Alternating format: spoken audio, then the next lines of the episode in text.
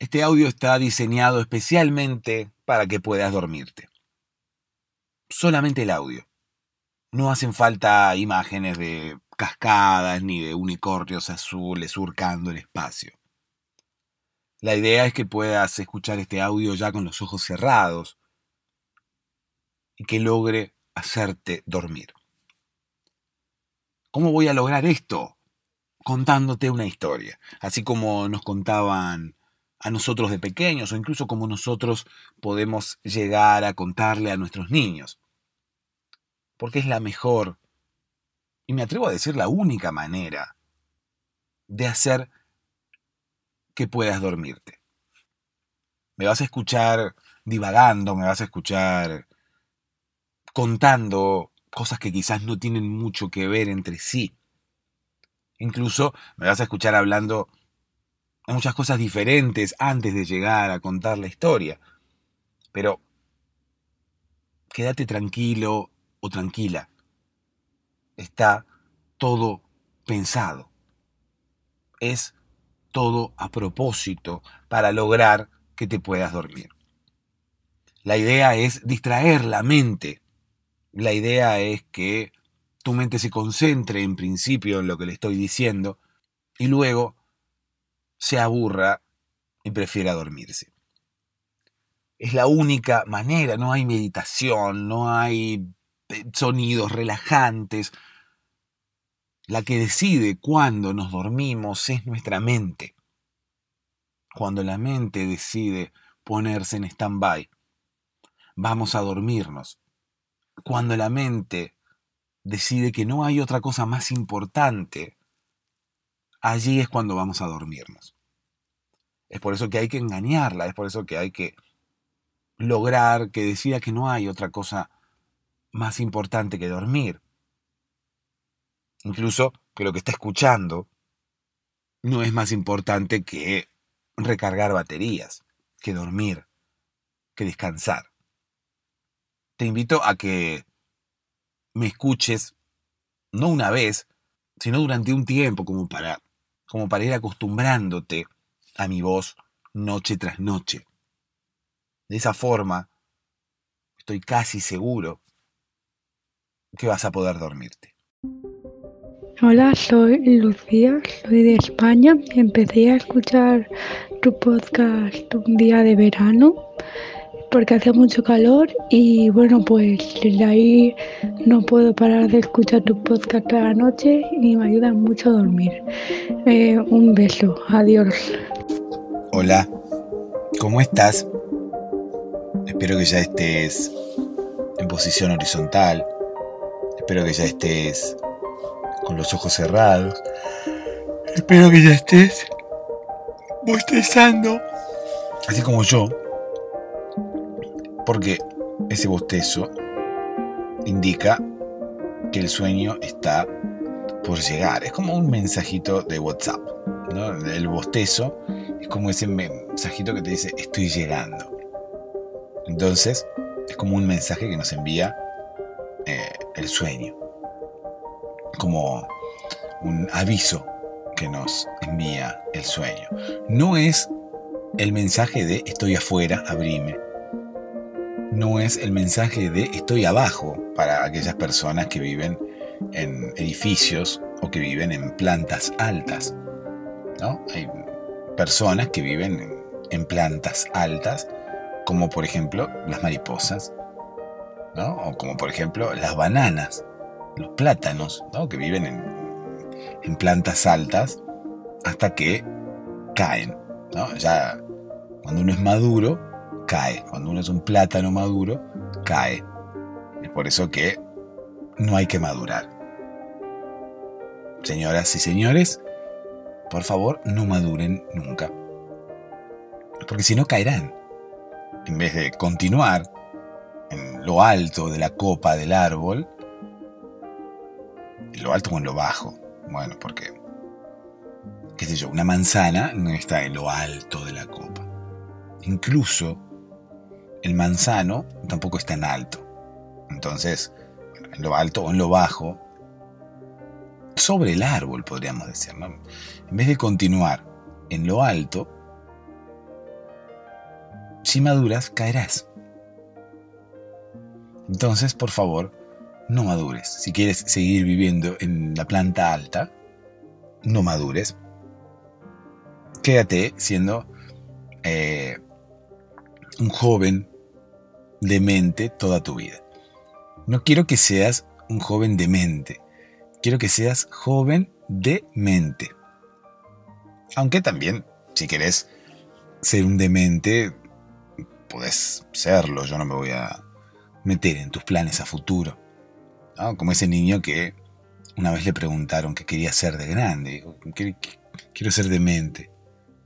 Bueno, cada uno tiene sus, sus aspiraciones. Si uno hace un test vocacional y una señora testeadora vocacional le dice, bueno, cuando seas grande, todas tus respuestas indican que vas a ser un demente. Bueno, uno no tiene por qué preocuparse tampoco. Convengamos en principio que dos cosas. Las testeadoras no tienen mucha idea de la vida. Es como que te dicen más o menos. Yo creo que te inventan un poco las cosas. Uno va a hacerse un test vocacional, ¿no? Y dice, bueno, quiero saber qué voy a hacer cuando sea grande. Bueno, siéntese por aquí, le dicen a uno. Ya lo tratan de usted cuando uno es un joven. Entonces, si uno es un joven, mm, no tiene por qué tratarlo de usted. Eh, ¿Qué sé yo? Por más que seas grande, señora testeadora, eh, no me trate de usted. Tampoco impongas esa distancia, ese respeto. Eh, quiero sentirme cómoda. Quiero sentirme cómodo. Quiero sentirme cómodo para poder darte las respuestas adecuadas, porque si no me siento cómodo, no puedo responderte eh, sinceramente. Entonces, por favor, no me trates de usted.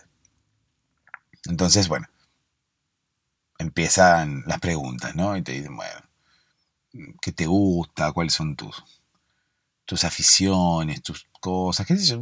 Para hacer esas preguntas, yo no necesito estudiar. Yo quiero agarrar a mi sobrino y hacerle un test vocacional si lo hago y no necesito estudiar. Le hago un par de preguntas que me imagino que van a ser las preguntas que pueden llegar a tener que ver con lo que a él le guste, con quizás la rama para la que sea más afín, ¿no? Como me gusta ser afín. Me gustaría más ser delfín, pero bueno, puedo ser afín. Puede cambiar la preposición puedo ser afín en vez de ser delfín. No sé. Tendríamos que crear un pez o un mamífero, mejor dicho, en, el mar cuyo nombre sea afín.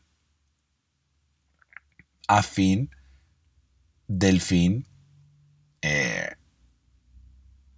antefín, confín, desde fin y así con todas las preposiciones posibles. Entonces, yo le preguntaré a mi sobrino, ¿te gustan los delfines? Y ya sabré que él quiere trabajar en National Geographic eh, cuando sea adulto. Ah, no. No, no, estoy mezclando las cosas, no. El delfín no tenía nada que ver con la orientación vocacional.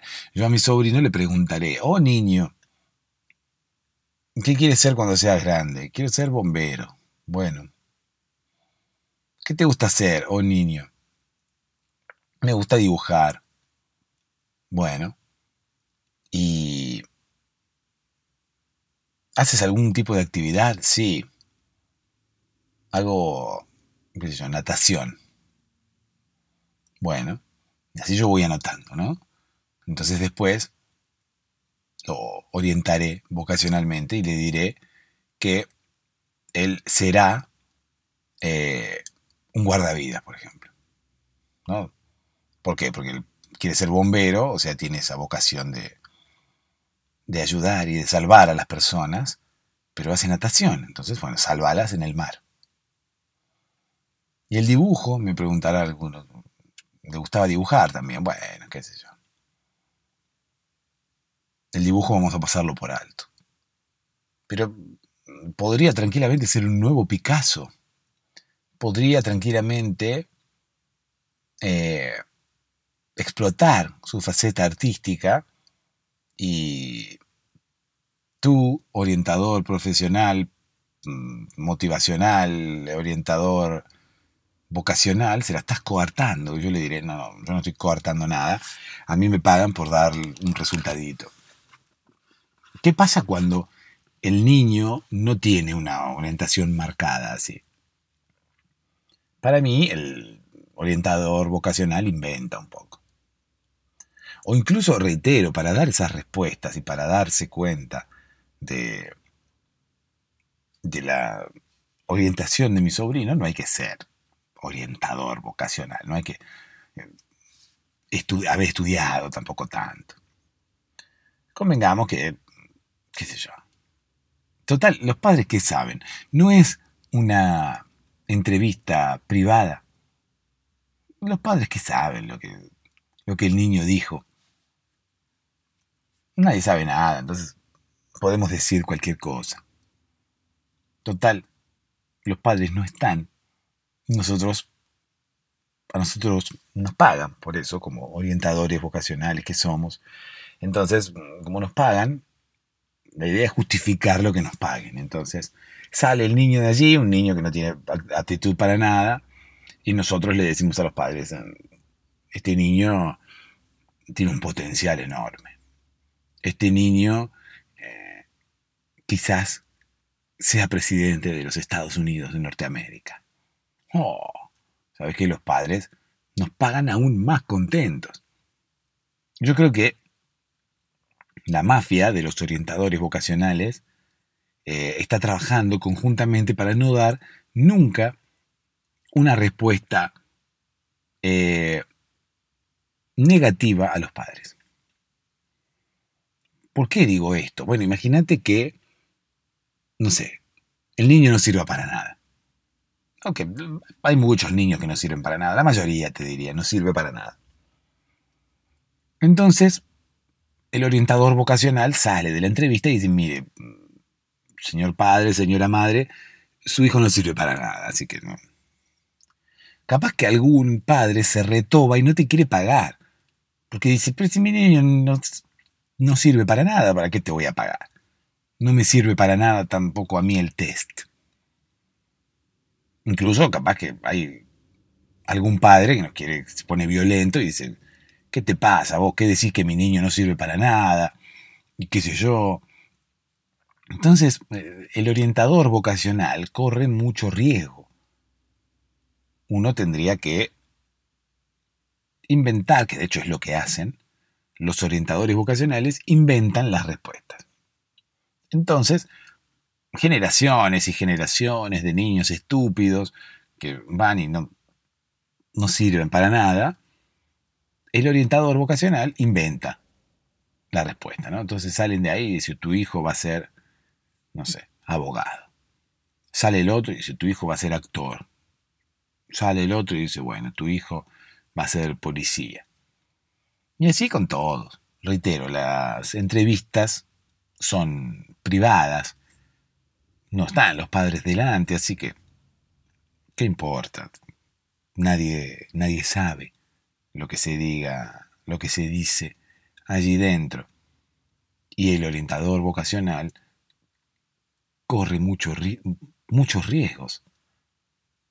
Por eso inventa las respuestas. El orientador vocacional corre el riesgo de que los padres no le paguen, de que los padres se pongan violentos, es eh,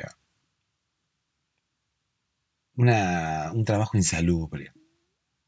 Entonces, está bien, yo creo que está bien que los orientadores vocacionales inventen las respuestas de los niños y hagan quedar como a los niños como que todos son superdotados, ¿no?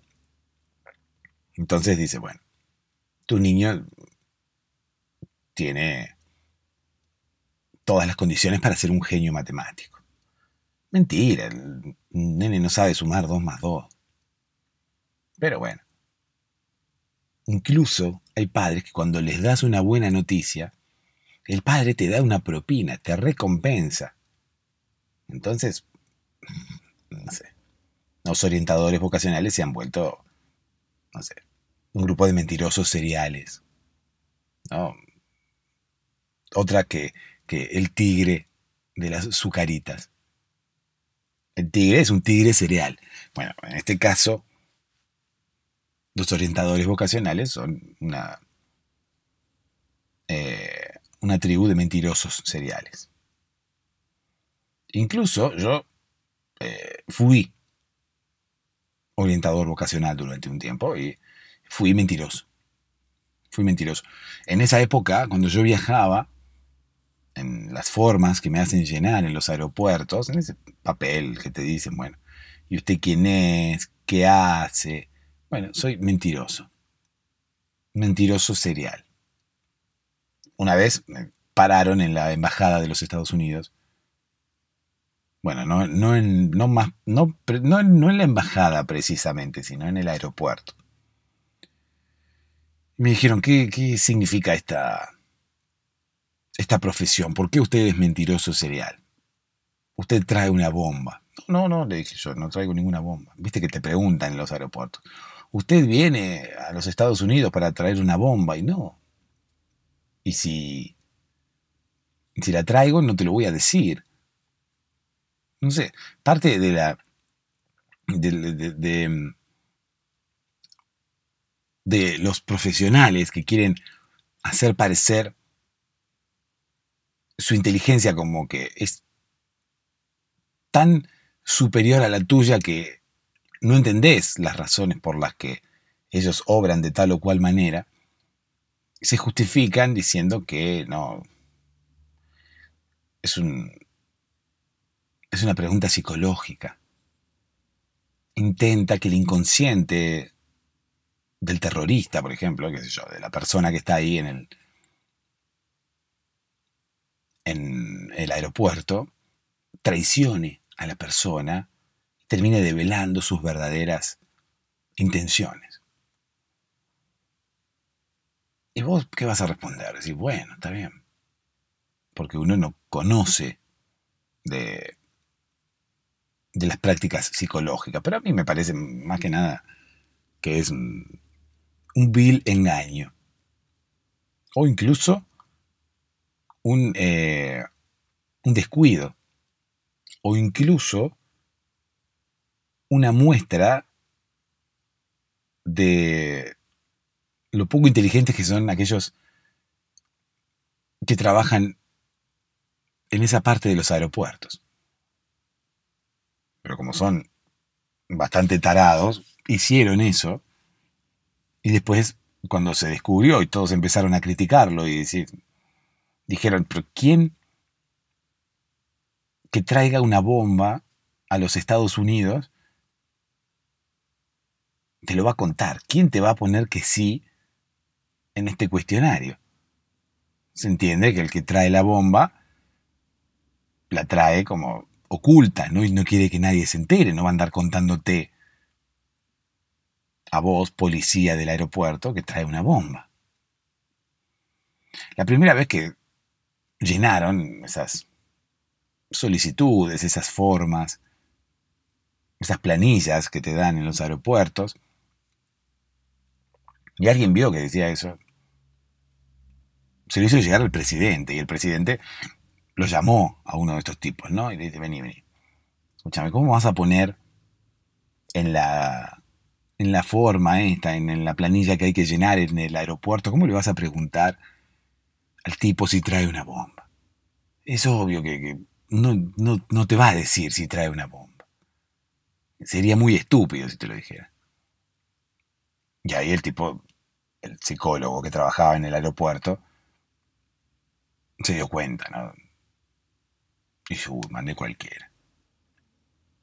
El tipo pensaba, mientras hablaba con el presidente de los Estados Unidos, mientras tenía al presidente ahí adelante, el tipo pensaba y decía, bueno, si no es medio cualquiera. Yo digo, bueno, ¿cuál es la mejor forma de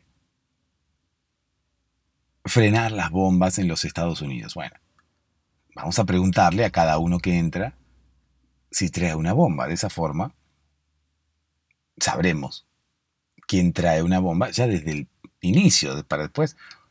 Imagínate, la gente ingresa por el aeropuerto. Si nosotros lo dejamos ingresar al país y después sale del aeropuerto y se pierde en las calles estadounidenses, ¿cómo lo encontramos después? Es mejor preguntarle cuando está adentro del aeropuerto, cuando está llegando. Si ¿traes una bomba? No, bueno. Y que pase. Pero si el tipo trae una bomba, que te lo diga. Así después nos ahorra trabajo. Así después tenemos que andar buscándolo por todas las calles de Estados Unidos. Y entonces, bueno, decidí eso. Digo, bueno, le voy a, voy a preguntar antes que entren. Es como preguntarle a alguien cuando lo invitas a tu casa si trajo algo para comer. ¿No? Lo atajas en la puerta, te toca el timbre, ¿no? Bajas a abrirle, abrís así y ves que no trae nada en las manos. Mm, mala señal si no trae nada en las manos. Sí, ¿qué tal? Sí, soy yo, Pepe, déjame pasar. Pará, pará, pará. Veo que no traes nada en las manos. No, me dice, ¿qué querés que me ponga alcohol en gel? Ya me pongo. La pandemia pasó, pero bueno, me pongo alcohol en gel. No, no, no, no. Algo ingerible. ¿El qué? Algo que se pueda comer. ¿Traes algo para comer? No. Bueno. Anda, aprovecha que estás acá, anda y compra y después vuelve. Bueno. ¿Qué sé yo? Nuestro invitado irá. No, no, no. Seguramente no se negará. No es que dirá, no, no, no, no voy a comprar nada, vengo a tu casa a comer gratis. No. Pero, ¿qué es lo que logramos nosotros con esto? que nuestro invitado no entre a nuestra casa, porque si no después será más difícil que salga. Después como que se sienta, se acomoda, saluda. Y dice, uy, no traje nada. Entonces espera a que nosotros le digamos, bueno, no, no te hagas problema. O amaga a salir. Viene, saluda, se sienta. Y yo, no traje nada de, para comer, pero ahora ya entré. Qué lástima. Bueno, voy a comprar algo y lo dice como lento, ¿no? Esperando a que cualquiera lo interrumpa y que le diga, no, no, ¿qué vas a hacer ahora? Ya te sentaste, ya está. Si nosotros trajimos. Se escucharán varias respuestas ahí en el medio. Se escuchará, no, ¿qué vas a salir ahora? Eh, déjate de joder. Nosotros trajimos, acá hay. Eh, no sé, un montón de respuestas. Pero la persona que entra y que no había traído nada, intentará hablar lento, esperando a que alguno lo frene. Intentará incluso pararse de forma muy lenta amagar a volver a salir del domicilio para ir a comprar algo, lo que anteriormente no compró. Y esperará a que alguno de los invitados, incluso los dueños de casa, lo frenen con alguna de estas excusas, ¿no? ¿Qué vas a andar saliendo ahora? Ya es de noche, hace frío, no te hagas problema, acá trajimos nosotros, esto alcanza para todos, la próxima que voy a tu casa te como todo. Bueno, esas excusas que a la persona que no trajo la comida lo invitarán a sentarse, ¿no? Cuando en realidad la persona que no trajo la comida no tenía ni ganas de salir a comprar nada ni de gastar dinero. Hacía todo eso esperando a que lo frenaran. Hacía todo eso como una especie de acting para que lo frenaran. O sea, como que su intención no era real. La persona no quería ir a comprar absolutamente nada, sino que era todo una actuación para quedar bien adelante de todo el mundo. Bueno, con las bombas de Estados Unidos pasa lo mismo. No es que la gente quiera quedar bien con Estados Unidos trayendo bombas, pero los psicólogos del aeropuerto que idearon llenar la forma y preguntar si alguien traía una bomba o no, era justamente para ahorrarse eso, para ahorrarse que el tipo entre y después no quiera volver a salir. Dicen, bueno, le pregunto antes de que entre al país. Si trajo una bomba, ¿no? me ahorro todos los problemas que vienen después. Lo mismo pasa con el que llega a nuestra casa. Hay que preguntarle antes que entre a la casa. De esa forma, al igual que con el de la bomba, si se lo preguntamos antes que ingrese, nos ahorramos un montón de problemas. Un montón de problemas que surgirán si le preguntamos después de que ingrese. Así que podemos comparar el hecho de ingresar una bomba a los Estados Unidos con ir a la casa de alguien y llevar comida. En los dos casos hay que preguntarles antes que ingresen para ahorrarse los problemas posteriores. Bueno, en fin, yo era en un momento, era orientador eh, vocacional. Con esto no estoy diciendo que todos los orientadores vocacionales eh, son mentirosos, ni mucho menos. No, no, por favor, quiero hacer esta aclaración aquí y ahora. Les mando un beso muy grande a todos los orientadores vocacionales del mundo. El mundo tendría que tener más orientadores vocacionales, incluso más psicólogos en los aeropuertos que hagan ese tipo de preguntas reitero, bueno, después se armó un problema, ¿no? Con el presidente y el psicólogo del aeropuerto. El psicólogo hizo esa pregunta y el presidente le dijo, bueno, ¿qué preguntás? ¿Quién que traiga una bomba te lo va a decir? Nadie, obviamente. Y ahí el, psicólogo se dio cuenta, ¿no? Dijo, qué tarado que soy, claro nadie te va a decir nada, pero el tipo ya había hecho eso, no podía volver para atrás, porque si volvía para atrás, eh, en principio podía llegar a chocar al que estaba atrás. ¿No? Eso es un riesgo que tenemos que tener en cuenta. Cuando estamos en un automóvil, si volvemos para atrás, miremos a ver que no haya nadie atrás, para no chocarlo. Pero bueno, más allá de eso, el psicólogo del aeropuerto no podía volver atrás. Entonces, ¿qué hizo? Inventó toda esta mentira de que no, porque el inconsciente, quizás la persona en un ataque de sinceridad te lo cuente, quizás sea traicionado por su inconsciente. Mentira. Eso es porque el psicólogo no quería aceptar que había metido la pata. Entonces le dijo al presidente, no, ocurre, señor presidente, que el inconsciente de los terroristas y qué sé yo, y el presidente, que no entendía nada de psicología, ¿qué podía llegar a decir? Le dijo, bueno, está bien. Eso es lo que ocurre cuando uno no tiene conocimiento sobre un determinado tema. A uno le pueden mentir de cualquier forma que uno no se va a dar cuenta le pueden decir cualquier cosa y uno, como desconoce la temática de la cual se está hablando, no podrá discutir absolutamente nada, no podrá refutar ningún argumento porque desconoce el significado del argumento. Si viene un psicólogo y me dice, no, esto yo lo hice por esto, por lo otro, yo le, bueno, le voy a decir.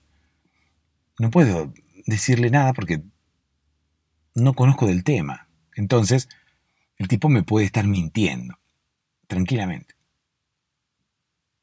Tranquilamente, o sea, estar ante un público de ignorantes genera que uno pueda decir cualquier cosa. Y los ignorantes, que a uno lo están escuchando, dirán que sí, porque otra opción no les va a quedar. Cuando digo ignorantes, estoy hablando en el sentido literal de la palabra, alguien que ignora algo. Entonces, si uno viene, qué sé yo, a hablar conmigo de física cuántica, yo no tengo idea. Entonces, esa persona puede decirme cualquier cosa. Incluso se puede estar riendo de mí internamente. Se puede reír también de mí externamente. Yo he conversado con ingenieros de física cuántica y empiezan a hablar conmigo y se empiezan a reír señalándome. Yo le digo, ¿de qué te reís? No, eso no importa. Se ríen de mí, exactamente. Pero bueno, son ingenieros en física cuántica. Uno tiene un respeto ¿no? por, el, por el título de la persona. Más allá de lo que uno desee, porque a mí el título de una persona me importa muy poco. Pero bueno, el tipo estudió y qué sé yo, y bueno. Recuerdo que esa vez que el ingeniero en física cuántica se, reía de mí. Yo estaba en un ámbito académico, estaba dentro de una universidad y ahí es como que todos respetan al que sabe más. Pero, reitero, no todos saben más. Porque vos podés pensar que la otra persona sabe un montón, pero si desconoces el tema, el tipo te puede mentir. Y te puede inventar cualquier cosa y vos solamente vas a responderle que sí. Sí, señor, tiene razón, porque otra cosa no le podés responder porque desconoces el tema. Cualquier persona que, que tenga altos estudios, como el ingeniero en física cuántica, me puede estar diciendo la verdad o me puede estar mintiendo y diciéndome cualquier cosa. Reitero, el ingeniero de física cuántica que estaba hablando conmigo, no sé tampoco si existen ingenieros en física cuántica, pero bueno, el tipo sabía de física cuántica. Y estaba hablando conmigo. Incluso, reitero, se reía de forma externa, pero también se reía para sus adentros. Yo sentía que se estaba riendo de mí. Estábamos hablando de física cuántica y yo sentía como que me estaba diciendo cualquier cosa. Me estaba mintiendo de una forma descarada, solamente para reírse de mí, porque sabía que yo igualmente me dijera la verdad o no me la dijera, no iba a entender absolutamente nada. Tampoco iba a saber diferenciar entre una estupidez que me dijera o la verdad. No iba a saber diferenciarlo porque yo no sé de física cuántica. Entonces el tipo para mí me estaba diciendo cualquier cosa, me estaba inventando cosas solamente para reírse de mí y de mi cara de estoy aprendiendo un montón, cómo me interesa la física cuántica, pero no entiendo nada, así que digo que sí mi cara de, por más que me esté mintiendo descaradamente, voy a decir que sí porque no entiendo de física cuántica. Así como el psicólogo del aeropuerto le mintió al presidente, cualquiera nos puede mentir. Incluso nos mienten. Reitero, gente con altos estudios que defiende una determinada acción, invocando, no sé, teoremas o estudios antiguos de eruditos en la temática, argumentando que indirectamente, ¿no? Seguramente argumentando indirectamente que nosotros no entenderíamos las razones por las que ellos tomaron esas decisiones. por ejemplo, el sistema educativo. El sistema educativo cambia todo el tiempo. Todo el tiempo. Cada una determinada cantidad de años, alguno de los que controla el área educativa de cualquier país, parece como que se aburrió y cambia la forma en la que las cosas se enseñan. Esto no pasa en todos los países, pero bueno, hay muchos países en los que ocurre. Se enseña de una forma y viene un tipo, después de un par de años, y dice, no, ahora se va a enseñar de otra. Y vos decís, ¿por qué? Si se estaba enseñando bien hasta ahora y la gente aprendía bien. No, porque mejor vamos a hacerlo de esta otra forma, porque esta otra forma, eh, no sé, estimula de mejor forma el intelecto de los niños y basándonos en los estudios del año 1983 del doctor Francis Ford Coppola, que hablaba de cómo la, la sinapsis en las neuronas de los niños pueden ayudar a que el entendimiento se dé de una forma progresiva y no de una forma intempestiva, vamos a intentar que la progresión en el aprendizaje sea aún mayor. Y de esa forma los niños generarán más sinapsis entre neuronas y aprenderán mejor, porque esos conocimientos se impregnarán en cada una de las neuronas y serán llevados directamente al cerebro mediante el sistema eh, descubierto por Coppola en el 83. Y cualquier persona que escucha eso, ¿qué puede llegar a decir? Bueno, está bien. Usted es el que sabe, señor. Sin embargo, te habrás dado cuenta que lo que acabo de decir lo acabo de inventar. Y muchas veces de parte de los supuestos eh, conocedores del tema, de las personas que manejan determinadas áreas, hay respuestas de ese estilo cuando implementan algún cambio o para justificar algún tipo de acción, como por ejemplo preguntarle a los que van a ingresar a los Estados Unidos si llevan una bomba. ¿A qué me refiero con esto? Es que, ah, que muchas veces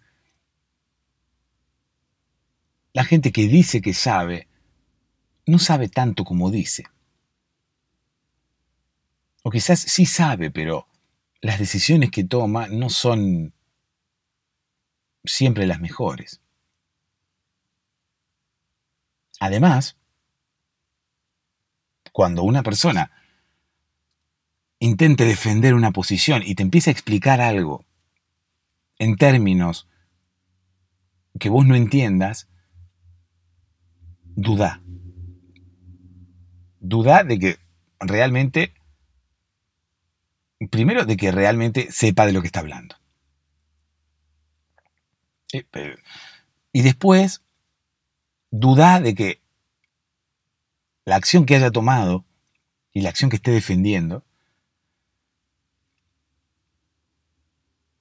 sea, haya sido una acción correcta, porque si la estás justificando con, con términos y con razones que la mayoría de las personas no entienden, es porque seguramente ha sido una decisión errada. El psicólogo del aeropuerto que viene y le dice al presidente, no, señor presidente, pasa que el inconsciente y, la bomba y la traición y qué sé yo, estaba intentando justificar la taradez que había puesto. Pero dice, ¿cómo justifico ahora esto? ¿Cómo le digo que esto está bien? Entonces le invento un chamullo que no pueda entender, le invento una razón, ¿no?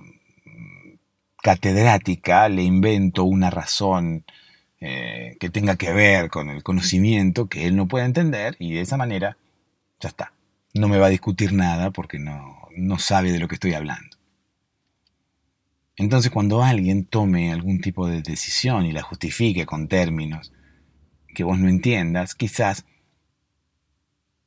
lo está justificando de esa forma para que vos no tengas idea de qué está hablando.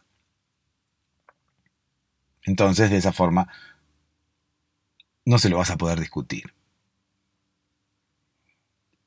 Esto puede ser como para justificar eh, acciones que han sido tomadas por error, ¿no? por una negligencia o por falta de conocimiento de la persona que las llevó a cabo, o también puede ser para justificar una acción negligente hecha a propósito. O sea, si yo a propósito hago algo que está mal o que puede llegar a perjudicar a una gran cantidad de personas, seguramente alguien me lo va a cuestionar y me va a decir, escúchame, ¿por qué hiciste esto que va a perjudicar a tal, tal y tal? Y ahí es donde yo puedo empezar a decir no, porque vamos a tomar esta decisión porque de acuerdo a los estudios llevados a cabo en tal año y qué sé yo, empezar a justificar algo injustificable mediante referencias a conocimientos que la otra persona seguramente no tiene.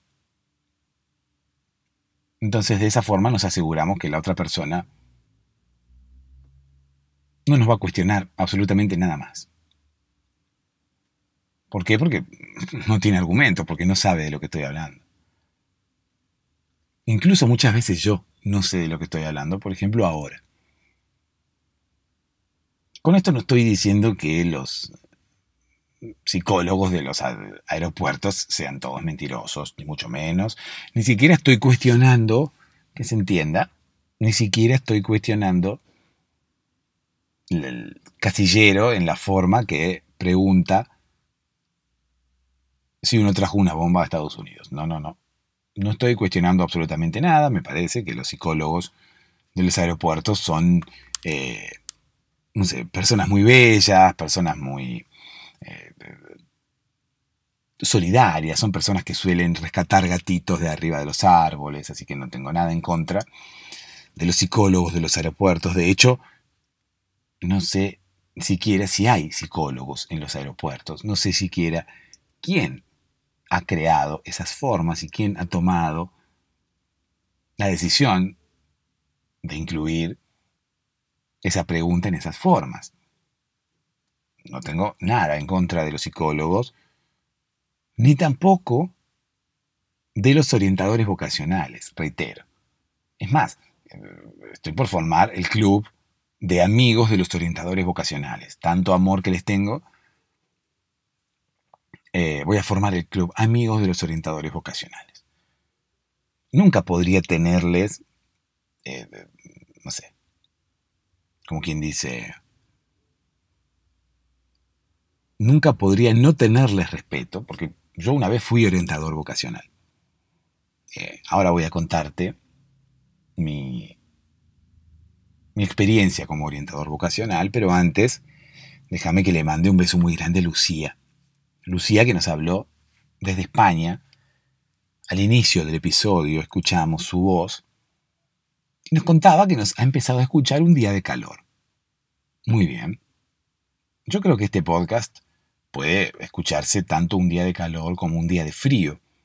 Puede escucharse cualquier día, independientemente de la temperatura que haga afuera. Pero bueno, puede ser que, que sea un podcast refrescante puede ser que mi voz refresque tus oídos y refresque tu mente, de una forma metafórica, o quizás de una forma práctica.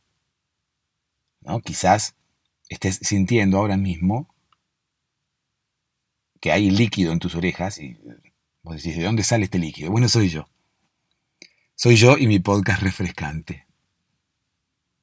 No, calculo que lo que le ha ocurrido a Lucía es lo mismo que nos ocurre a muchos de nosotros. Cuando hace calor, es más difícil dormir. Cuando hace calor, uno no encuentra nunca la posición correcta. para dormir. Y este podcast puede servirte de aliado para esos días de calor que, que no podés conciliar el sueño, en los que no encontrás una posición adecuada para poder dormir.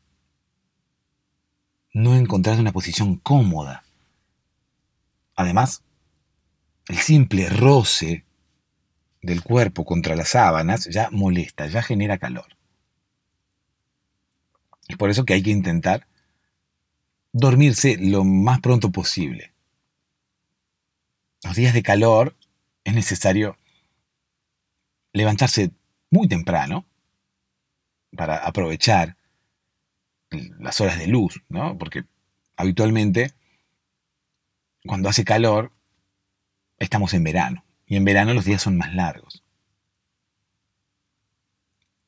Entonces lo ideal es levantarse temprano, disfrutar del día, disfrutar de las temperaturas, de las mañanas de verano.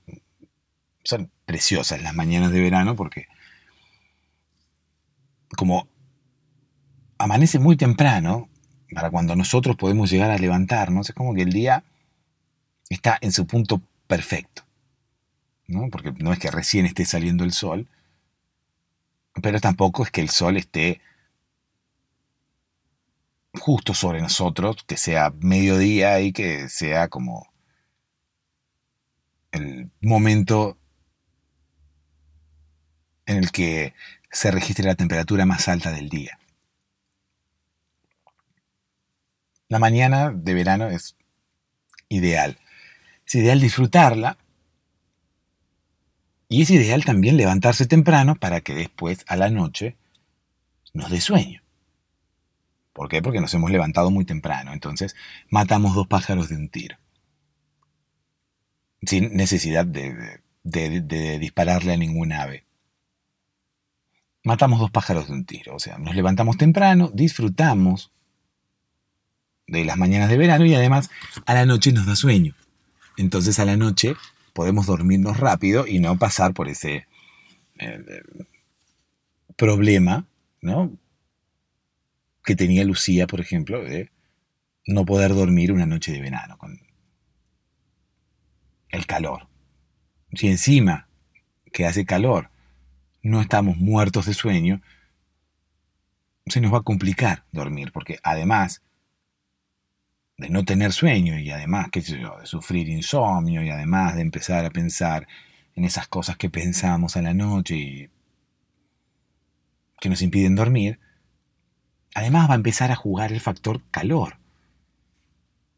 Reitero, ese roce contra las sábanas, ese, eh, esa imposibilidad de encontrar una posición correcta, una posición cómoda.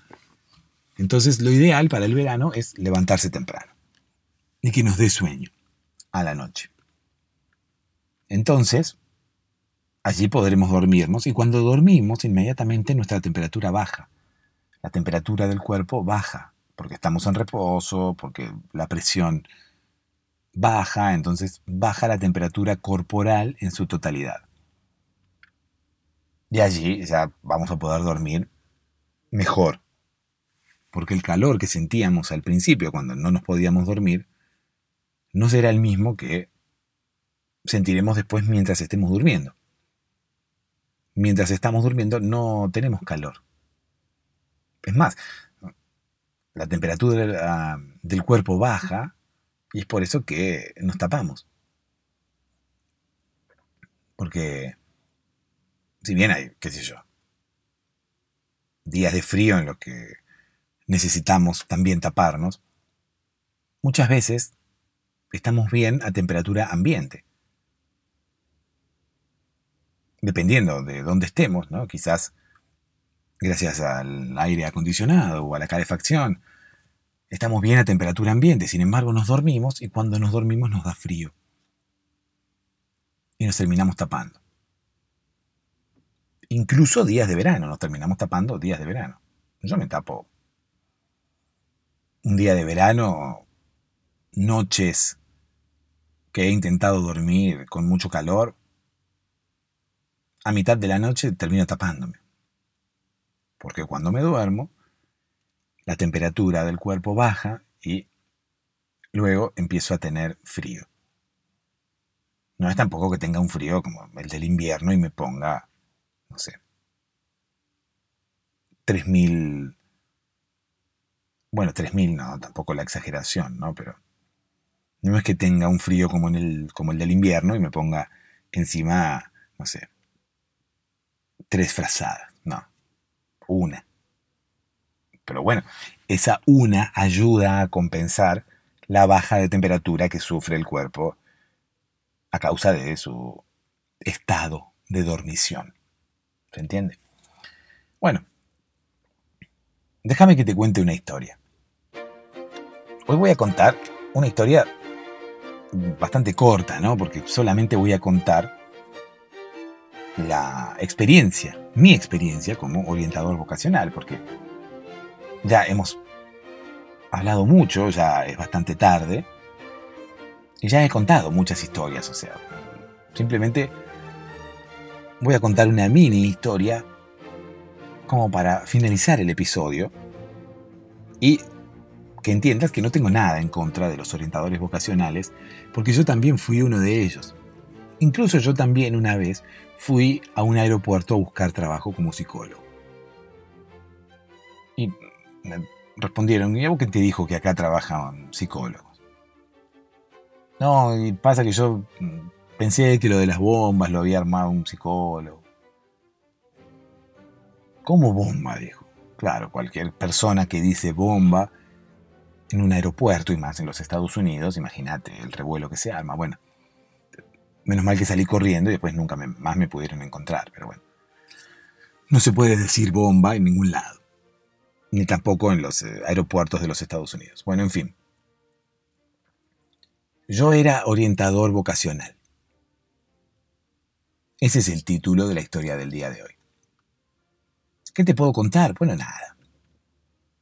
¿Qué sé yo? Te voy a contar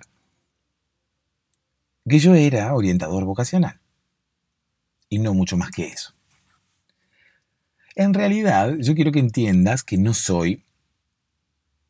Yo soy aquel que cada noche te persigue. Bueno, no soy aquel que cada noche te persigue. Que, que bastante tétrica, ¿no? La canción de Rafael. me vas a perseguir por las noches, me doy vuelta y te tiro con un cascote. Como, me si yo voy caminando a la noche y veo un tipo que me persigue. ¿No? Y, es Rafael. Y le digo, Rafael, ¿qué haces acá persiguiéndome? Me dice, yo soy aquel que cada noche te persigue. Y ahí nomás agarro una piedra del piso y se la revoleo. Primero, porque no, no sé qué es Rafael. No sé si en realidad es Rafael. ¿No? Le digo, Rafael, sos vos. ¿No? Puede ser Rafael o incluso puede ser la tortuga ninja Rafael. Entonces yo, ante la duda, enseguida revoleo cascote. Bueno, eh, yo era orientador vocacional y participaba en un grupo de orientadores vocacionales. Éramos personas que tenían mucha, mucha camaradería entre nosotros, ¿no? incluso nos orientábamos vocacionalmente entre nosotros porque muchos no sabían qué querían ser y por eso empezaban a ser orientadores vocacionales. Así como ve uno por internet que mucha gente mm, no sabe con qué ganar dinero y entonces gana dinero enseñándoles a otros a ganar dinero. Bueno, en este caso pasaba más o menos lo mismo. En este caso nosotros, los orientadores vocacionales, ganábamos dinero orientando a otras personas para que supieran qué querían ser cuando fueran grandes. Pero, ¿qué ocurría? ¿Cuál era la principal paradoja? Que nosotros no sabíamos todavía qué queríamos ser cuando, cuando fuéramos grandes. Reitero, es lo mismo que ocurre en Internet. La gente que no sabe ganar dinero por Internet, gana dinero por Internet enseñándole a otros a ganar dinero por Internet. Entonces, nosotros que no sabíamos lo que queríamos ser cuando seamos grandes, ganábamos dinero enseñándoles a otros a saber qué querían ser cuando fueran grandes. Son las paradojas de la vida, ¿no? Fíjate cómo todo se repite. Éramos como una especie de gurús de Internet. Pero en los años 90. Es como que se puede llegar a repetir o se puede llegar a interpretar que es la misma situación. ¿no? Nosotros sin saberlo enseñábamos a otros a hacerlo. Lo mismo que ocurre hoy en Internet. En fin, como no sabíamos qué queríamos ser cuando, cuando fuéramos grandes, empezamos a decir, bueno, vamos a enseñarles a los demás. ¿No? Que, que, para que aprendan, para que puedan darse cuenta que quieren ser. Y alguno por allá dijo, pero si no lo saben ni siquiera ustedes, ¿cómo se lo pueden enseñar a otros? Y nosotros le dijimos, ya verás, hijo mío, cómo en el futuro, gente que no sabe lo que quiere enseñar, termina enseñándolo. Y termina ganando dinero con eso, así que nosotros también vamos a ganar dinero con esto. Y si no, callate, porque se van a enterar. Y no queremos que se enteren. Así que bueno, aquellas personas que no sabíamos qué hacer cuando fuéramos grandes, empezamos a orientar a otras personas para que esas otras personas se enterasen o supieran qué querían ser cuando, cuando sean grandes. Y mientras tanto nos íbamos orientando vocacionalmente entre nosotros, ¿no? Una vez por mes, una vez cada dos, tres meses, nos orientábamos. Uno de nosotros pasaba a ser como si fuera un niño y uno de nuestros compañeros nos hacía el test y nos orientaba vocacionalmente. Entonces de esa forma íbamos averiguando a ver si con el paso del tiempo ya habíamos descubierto qué queríamos ser cuando fuéramos grandes o todavía seguíamos ahí como sin saberlo, ¿no? Ahí como en un limbo de, bueno, no sé qué quiero hacer cuando sea grande, bueno, listo, entonces seguí siendo orientador vocacional. Y así, una vez cada tres meses, nos íbamos, eh, como quien dice, haciendo el test entre nosotros. Habíamos hecho como una especie de círculo. Entonces, bueno, ¿a quién te toca hacerle el test? este mes, ¿a quién te toca hacerle el test? A Juan. Bueno, listo. Entonces, ya sabíamos a quién le teníamos que hacer el test. Incluso cuando nosotros éramos los testeados, sabíamos quién nos iba a hacer el test. Estaba todo como bastante organizado. De esa forma, reitero, aquellos que éramos orientadores vocacionales y no sabíamos qué queríamos ser cuando fuéramos grandes, ya éramos bastante grandes igualmente. Pero bueno, todavía seguíamos sin, sin saber qué queríamos ser. Así que íbamos a intentar develarlo de, todas las formas posibles y íbamos a intentar develarlo hasta las últimas consecuencias. Entonces, bueno, empezábamos como orientadores vocacionales a intentar ayudar a otras personas y así una vez cada tres meses nos intentaban ayudar a nosotros una, dos, tres, cuatro, cinco veces, hasta que quizás por allá se nos despertaba el gusto por algo. ¿Por qué? Por alguna experiencia eh, ajena a lo que era el trabajo o incluso por cosas que podían llegar a pasar dentro mismo del trabajo. ¿Por qué? Porque quizás atendíamos a algún niño que venía y decía, yo quiero ser, no sé, eh, chofer de, camión. Entonces a nosotros quizás ahí se nos despertaba algo que decía, chofer de camión y por qué a nosotros quizás siempre nos había gustado manejar de niños, quizás nuestros padres nos habían regalado unos camioncitos y alguna relación surgía allí con, con algo ocurrido en nuestra infancia. Entonces, quizás ahí mismo en el trabajo, orientando vocacionalmente a otras personas, quizás allí nos encontrábamos con que surgía algo, con que algo nos hacía clic dentro de la mente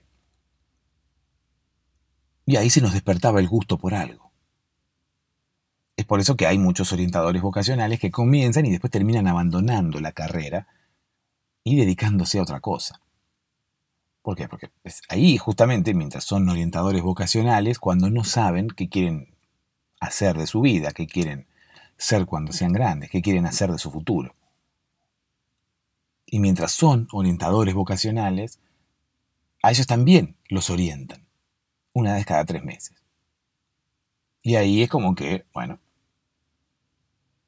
durante todo ese proceso, mientras uno es orientador vocacional, quizás se te despierta algo, quizás te empieza a interesar algo, quizás el trato con algunos niños, y que los niños te cuenten qué es lo que quieren ser cuando, son, cuando sean grandes, quizás todos esos datos, alguna asociación se produce dentro de tu mente y te terminas interesando por algo. Entonces después cuando viene alguno de tus compañeros y te intenta analizar y te intenta hacer el test vocacional, quizás descubre algo, quizás vos ya has descubierto algo. Quizás cuando te hace el test, te das cuenta que algo apareció. Algo que te gusta apareció. Y ahí es cuando dejas de ser orientador vocacional y pasas a ser una persona común, a trabajar de lo que te gusta, o a estudiar algo, o a trabajar de otra cosa que nada tenga que ver con lo que te gusta porque tuviste ocho hijos y necesitas dinero. Pero bueno, eso ya depende de cada uno, ¿no? Eso depende del futuro de cada una de las personas. Yo fui orientador vocacional, estuve un año, en ese año me hicieron el test cuatro veces. Yo no sabía qué quería hacer cuando sea grande. Y en el cuarto test surgió algo surgió algo que me interesó. Entonces le dije a la persona que me estaba haciendo el test, le dije, Eustaquio, gracias por hacerme el test. Ya me di cuenta que quiero ser cuando sea grande. Y ahí me fui. Y Eustaquio dice, pero pará, no te vas a ir ahora. Vamos a comer ahora. No, no me voy, ya está. Pero saludá a los demás. No, me fui. Me fui y corté para siempre con esa vida. Y nunca más volví a ver a mis compañeros orientadores vocacionales. Me fui ya sabiendo qué era lo que quería hacer en el futuro, me fui ya sabiendo qué quería hacer cuando sea grande. Sentí como que era lo mejor que podía llegar a ser, era lo que mejor me iba a salir. Sentí que yo estaba destinado para eso. Sentí que me gustaba y que además lo iba a hacer bien. Sentí que yo estaba hecho para eso. Sentí que había nacido para hacer eso. Espero estar haciéndolo y no haberme equivocado. Dulces sueños.